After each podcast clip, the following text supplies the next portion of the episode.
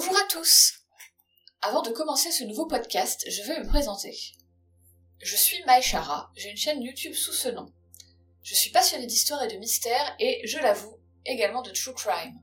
Je ne suis pas historienne, criminologue ou autre métier du genre. Toutes mes recherches sont effectuées dans des livres que je cite ou sur internet. Pour débuter, je voudrais remercier tous ceux qui ont écouté le premier épisode consacré au mystère de l'homme au masque de fer.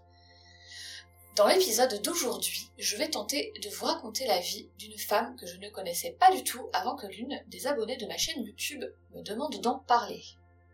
Il s'agit de Sarah Forbes Bonetta, la filleule de la reine d'Angleterre Victoria. Petit aparté orthographe, j'ai vu son prénom écrit de deux manières différentes, S-A-R-A et S-A-R-A-H. Comme je l'ai vu principalement écrit sans le H, je vais utiliser cette orthographe dans le titre, mais c'est totalement arbitraire. Cette jeune femme, originaire d'un ancien État situé au niveau du Nigeria, a été la filleule de la reine d'Angleterre Victoria. Cette reine a régné de 1819 à 1901. Pour vous donner une idée du contexte historique, c'est donc pas si vieux que ça. Son vrai nom, c'est Omoba Aina, Omoba signifiant enfant de monarque dans sa langue natale, le Yoruba. J'ai parfois trouvé dans mes recherches qu'elle n'était pas au sens propre du terme la filleule de la reine, même si cette dernière a subvenu à beaucoup de ses besoins et qu'elle l'appréciait beaucoup, mais que c'était en vérité la fille de Sarah qui a été la véritable filleule officielle de la reine. Et d'un autre côté, dans beaucoup de documents, la reine est définie comme sa marraine, donc je n'ai pas trouvé la vérité, je ne sais pas la vérité. Donc, Aina est née en 1843 au royaume d'Oyo, un ancien État africain fondé par les Yoruba, peuple dont elle était originaire. Cet État se situerait aujourd'hui en Afrique de l'Ouest, au niveau du sud-ouest du Nigeria. Elle est issue d'une famille de lignée royale, d'où son nom, Omoba. En 1848, alors qu'elle avait seulement 5 ans, son village est attaqué par des soldats du royaume de Dahomey, qui est l'actuel Bénin, pendant la guerre d'Okéadon, pour ce qu'ils appellent en anglais une slave hunt, donc une chasse aux esclaves. Ses parents sont tués et elle est capturée pour être sacrifiée. Étant la fille du chef, elle représente donc un sacrifice de grande valeur. En juillet 1850, le capitaine Frédéric Edwin Forbes de la Royal Navy rend visite au roi Gezo, le roi du Dahomey, car même si l'Angleterre a joué un rôle central dans le commerce d'esclaves, l'esclavage a été aboli en 1833 et le capitaine était chargé de faire cesser cette pratique en interceptant les navires d'esclaves français et espagnols, mais aussi en parlementant avec les chefs qui prenaient part au trafic. Le roi du Dahomey était l'un des acteurs principaux de cette traite en Afrique de l'Ouest et il en tirait la majorité de sa fortune. Lors des rencontres avec les chefs africains, il était de coutume d'échanger des cadeaux, et parmi ces cadeaux, le roi offre à Forbes un fût de Rome, dix têtes de coris, qui était un petit coquillage qui servait de moyen de paiement à l'époque, et un vêtement traditionnel coûteux. Ce vêtement n'était autre que la petite Aïna, capturée deux ans auparavant. Quand je dis un vêtement, c'est parce que dans les textes, c'est cité comme ça. En anglais, c'est vraiment la traduction littérale vêtement coûteux traditionnel. C'est pas moi qui dis ça, hein. c'est vraiment ce que j'ai trouvé. On ne sait pas trop si le roi offre la fillette au capitaine ou si le capitaine la réclame, mais il avait compris que s'il ne l'avait pas encore tuée, c'est qu'elle devait être l'une d'une lignée importante, et il craignait, à raison d'ailleurs, qu'elle ne soit gardée pour un sacrifice humain. En effet, le roi projetait de la sacrifier en l'honneur du capitaine Forbes.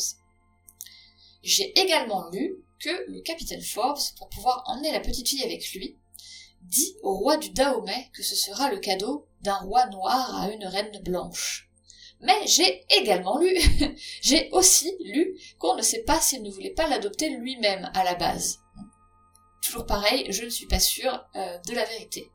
C'est lui, donc le capitaine, qui la renommera Sarah Forbes, son nom à lui, et Bonetta, le nom de son bateau. Au début, elle vit avec Forbes et sa famille, et le 9 novembre 1850, elle est emmenée au château de Windsor et présentée à la reine Victoria et au prince Albert. La reine est impressionnée par son intelligence et décide de payer pour son éducation et ses soins médicaux. La petite fille développe un talent particulier pour la musique. Elle vit dans un premier temps avec la famille Forbes, même si elle rend régulièrement visite à la reine Victoria. En 1851, âgée de 8 ans, elle est atteinte d'une toux chronique qu'on attribue au mauvais temps anglais. Elle est donc envoyée étudier dans une institution scolaire britannique au Sierra Leone, un pays d'Afrique de l'Ouest voisin de la Guinée et du Libéria, afin de la former à devenir missionnaire, mais revient en Angleterre à l'âge de 12 ans, quatre ans après donc, apparemment parce qu'elle n'était pas heureuse là-bas. La reine Victoria la place chez les Shawn, à Gillingham, avec laquelle elle vit pendant six ans. Puis elle emménage à Brighton, un peu contre sa volonté, afin d'être introduite dans la haute société anglaise. La presse anglaise scrutait beaucoup ses faits et gestes, car certains journalistes racistes, persuadés qu'elle allait échouer, souhaitaient démontrer par son échec que les Africains étaient inférieurs intellectuellement. Elle a démontré tout le contraire. La fille de la famille Shawn, qui lui a appris le français et l'anglais, a d'ailleurs écrit en parlant d'elle qu'elle était très brillante et intelligente, qu'elle aimait énormément étudier et qu'elle avait un immense talent pour la musique, comme l'avait déjà remarqué la reine elle-même.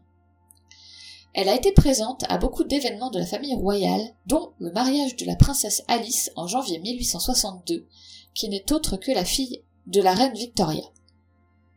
C'est lors de, l'un de ces événements, lorsqu'elle a 18 ans, qu'un éminent marchand, lui-même également yorubien, de 15 ans son aîné, la voit et exprime son envie de l'épouser. Cet homme, nommé James Pinson Labulo Davis, était le fils de deux anciens esclaves affranchis du Sierra Leone. C'est un riche négociant, et il est l'un des premiers à établir une plantation de cacao en Afrique de l'Ouest, à Lagos précisément, qui était une ancienne colonie britannique. Sa première femme, Matilda Bonifacio Serrano, une espagnole originaire de la Havane, est décédée seulement neuf mois après leur mariage. Et même si Aïba slash Sarah écrit à Madame Shawn qu'il ne l'intéresse pas et qu'elle refuse d'échanger sa tranquillité d'esprit, en gros de renier ce qu'elle ressent, ou plutôt ce qu'elle ne ressent pas, pour de l'argent, la reine approuve le mariage et elle est obligée de l'épouser le 14 août 1862 à l'âge de 19 ans. Il est dit que pour la forcer à accepter, elle a été envoyée vivre chez deux vieilles femmes à Brighton, dont la maison était décrite comme une petite porcherie. Très sympa. Un somptueux mariage est organisé, pour lequel les journaux de l'époque reportent qu'il y avait dix calèches tirées par des chevaux, seize demoiselles d'honneur et des femmes blanches avec des gentlemen africains ainsi que des femmes africaines avec des gentlemen blancs.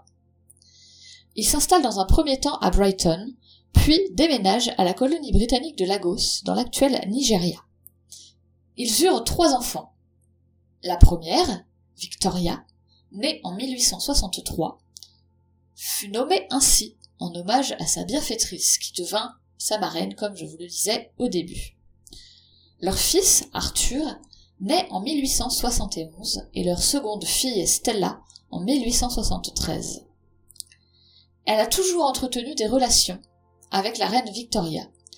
Ils étaient d'ailleurs les seuls indigènes, j'aime pas trop ce mot, mais c'est la traduction littérale euh, du texte que j'ai trouvé en anglais, donc je vais plutôt dire les seules personnes racisées, même si je sais que ça se dit pas non plus, mais j'ai pas trouvé, euh, j'ai pas trouvé euh, le terme exact. Je suis désolée. J'espère que je ne, j'espère euh, ne choquer et ne, ne, vexer, ne blesser personne.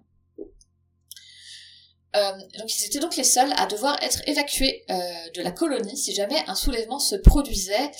Eux et le pasteur, il me semble. En 1860, Sarah commence à souffrir de la tuberculose, pour laquelle il n'y avait à l'époque pas de traitement. je vous rappelle qu'à 8 ans, elle avait déjà commencé à avoir des crises de toux, donc je pense que c'était quand même quelque chose d'assez latent. Elle devait avoir les poumons assez euh, sensibles. Elle déménage à Madère, une île portugaise, en espérant que le climat l'aide à se rétablir. Malheureusement, elle y décède à cause de l'aggravation de cette maladie le 15 août 1880 à l'âge de 37 ans.